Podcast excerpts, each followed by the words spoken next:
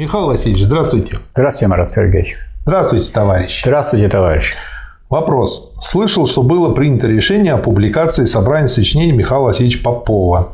В сети нашел 4 тома. Сколько планируется томов в собрании? Будет ли печатная версия?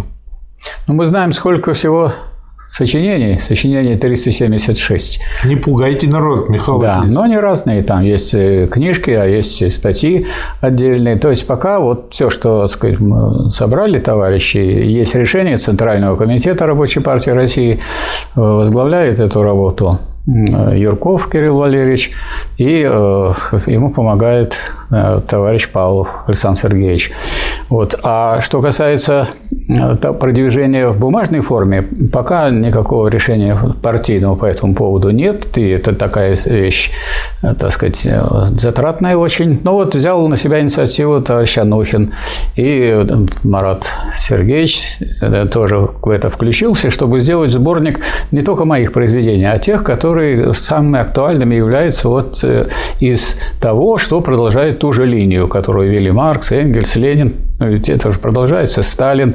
Вот э, такой, э, такое собрание могло быть, там, может быть, 8 или 10 томов, или 9, как получится.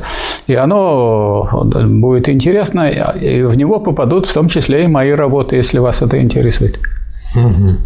Хорошо. А, собственно говоря, э, сборник э, ваших произведений, он будет точно в электронном виде. Да. И эти тома можно будет найти на сайте Фонда Рабочей Академии. Да, и на других сайтах они вывешиваются. Мгм.